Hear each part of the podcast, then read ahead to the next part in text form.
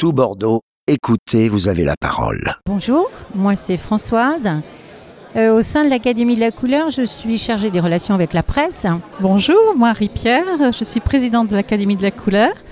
Je suis spécialisée dans la couleur dans mon métier d'architecte et je, je propulse la couleur au rang qu'elle mérite concrètement, je suis partie sur l'idée que la couleur était dédiée à tous et notamment à tous les créatifs de l'industrie aux utilisateurs. Donc la couleur est un outil de travail dont il faut connaître euh, les clés.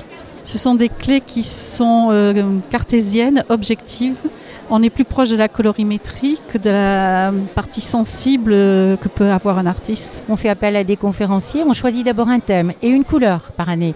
Et en fonction de ça, on choisit des conférenciers, on leur demande d'intervenir et c'est ouvert à tous. Voilà, le, public le plus large possible.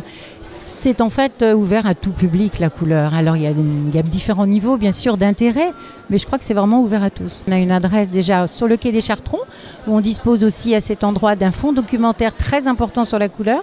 Et sinon, on peut nous joindre sur notre site www.académie-de-la-couleur.org, notre page Facebook, Académie de la couleur, et on est aussi sur Instagram. Tout Bordeaux, écoutez, vous avez la parole.